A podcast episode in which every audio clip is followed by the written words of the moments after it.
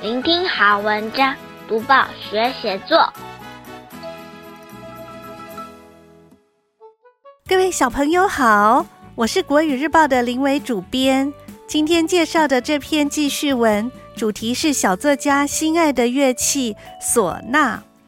学过许多乐器的小作家，为什么会特别挑中唢呐作为他的好搭档呢？赶快来听听看他们结下缘分的故事吧。作者是童其恩，台中市大雅区大雅国小五年级的小朋友。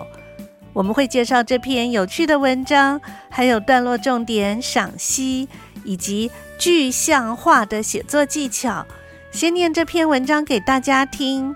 情定唢呐，众多声音之中，我偏爱有旋律的乐音。举凡奶奶口中哼唱的民谣、嘉年华会的狂欢曲、音乐教室里传出的合唱声，都会让我不自觉地跟着摆动，陶醉其中。我学过许多乐器，唯独对唢呐情有独钟。回想第一次和他邂逅，是在二年级时。依照传统，音乐先修班升三年级前必须挑选一样主修乐器，但大多数人对乐器不熟悉，老师就请学长姐上台表演。当学长一吹奏起唢呐，我立刻被那高亢洪亮的声音所吸引，期待有一天能像学长一样厉害。我原本以为唢呐很容易上手，实际接触后发现并非如此。第一次上课，老师教了几个简单的指法，我胸有成竹地吹奏，谁知道吹出来的声音很尖锐，像杀猪般凄厉，而且没有一个音是准的，真叫人气馁。为了克服走音窘境，我每天卖力跳绳，训练肺活量。下了好一番功夫，终于不再五音不全。音色的修饰也是声线表现的关键。老师说，滑音要像滑梯一样滑顺，如果没吹好，就会像消气的脚踏车轮胎，骑起来十分吃力，听了令人神经紧绷。我不断练习滑音技巧，终于能将乐曲修饰得更悦耳。经过这几年和唢呐朝夕相处，我发现它不仅声音高亢，更饱含感情。尤其中所音韵悠扬、沉稳内敛的声线，让我深深着迷，就像在寒冷冬日早晨啜饮一口咖啡，别具一番风味。打开小小报纸，开启大大眼界。现在我们一起来看一看，要写这篇文章段落该怎么安排。第一段，作者说明自己喜欢音乐，常跟着旋律摆动身躯。第二段、第三段，作者描述二年级时第一次听见唢呐声，就被它深深的吸引。第四段，作者学过多种乐器，原本自信满满的以为唢呐也能够轻易上手。第五段，作者不断练习吹奏唢呐后，不再走音。最后一段，作者学习两三年唢呐以后，深深的爱上它。解析完每一段在写什么，现在我们一起来赏析。小作家向我们介绍他学习唢呐这种民俗乐器的过程。你看过唢呐，或者是听过唢呐的声音吗？很多人学演奏乐器，比如钢琴、小提琴、乌克丽丽和吉他这些西洋乐器，也有不少人学二胡、琵琶、古筝和笛子等传统乐器，但学唢呐的人很少见。原因可能是唢呐发出的声音有仿佛要穿透云层、直上青天的惊人音量，对学习它的人来说一定很困扰。因为怕练习的时候会吵到左右邻居，正因为唢呐的巨大音量，不管是面对一把乐器还是一支乐团，只要唢呐一上场，其他乐器似乎立刻被消音。因此，有人说他是乐器流氓，也有人认为唢呐音色嘹亮，而且穿透力极强，既能够吹奏轻快欢乐的曲调，也能够演绎悠扬悲凉的音乐，甚至能模仿各种鸟的鸣叫声，还有人唱歌的声音，因此称它是乐器之王。这两个称呼都很贴切地说明了唢呐的霸气。传统上，婚丧喜庆、宫庙迎神赛会，或是雅俗共赏的戏曲表演，都少不了唢呐。而如今，我们的生活中有许多西洋音乐表演，有些活动仪式也更加简化，唢呐出现的机会就越来越少了。不过，仍然有不少喜爱唢呐的人，努力让它以崭新的面貌呈现在大家面前。比如，二零一七年台北举办的市大运开幕、闭幕表演，都有唢呐演出，受到国人和外国友人称赞。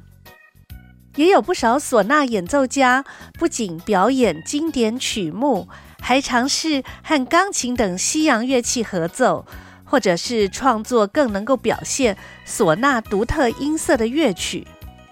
也有 YouTuber。以高超的唢呐技巧演奏各类曲风的流行歌曲，赢得不少人关注，持续注入心血，让唢呐有继续向新世纪迈步的动力。你的身边有什么宝贵的传统事物吗？你有什么让它变得新颖、更有特色的做法吗？很期待你施展创意魔法哦！多读报，多开窍；早读报，早开窍；天天读报，不怕不开窍。要跟大家说一说什么写作的小技巧呢？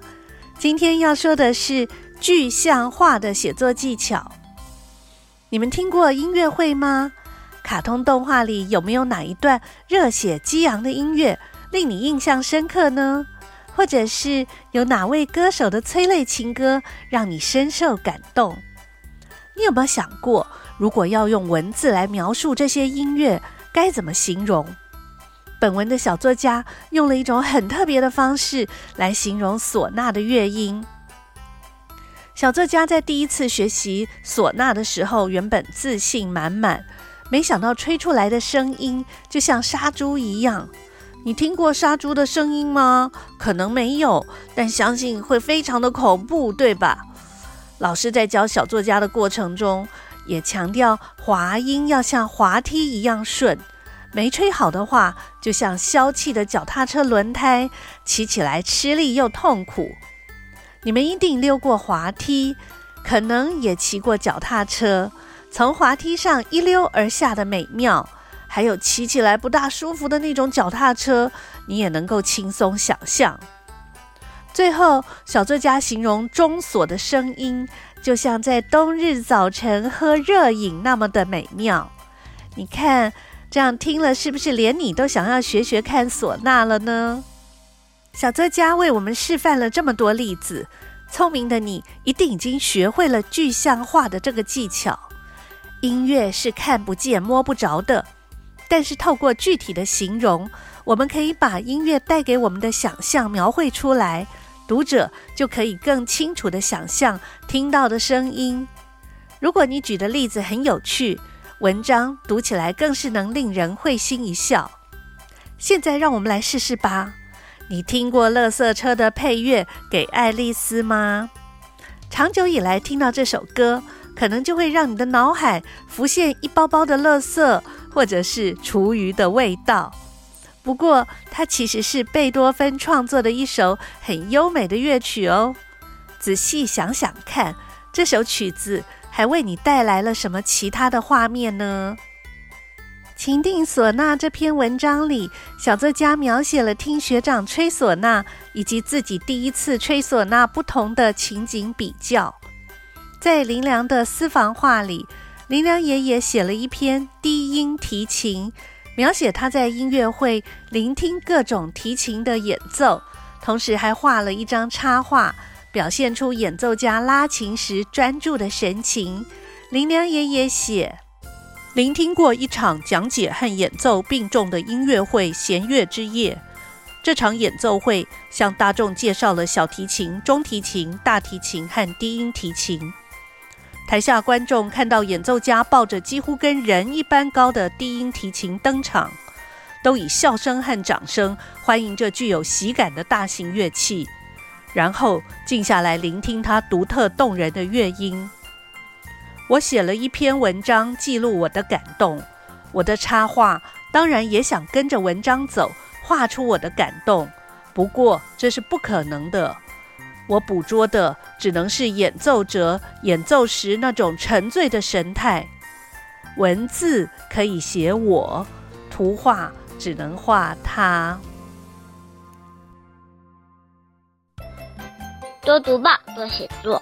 让我们看见更好的自己。从刚才的解析，可以知道描写演奏会可以从演奏者角度描写登台心情，或幕后努力练习的苦心；也可以从听众角度描写会场上看到的乐器的模样和现场情景。说完低音提琴的故事。也介绍完《情定唢呐》这篇文章，包括它的文体、段落重点、文章赏析，还有具象化的写作技巧。希望小朋友在写类似作文的时候，试试看把我们刚刚提到的写作重点应用上。鼓励小朋友写作文，可以用一种跟文字玩游戏的心情，多试试几种方法，让写作变得更有趣。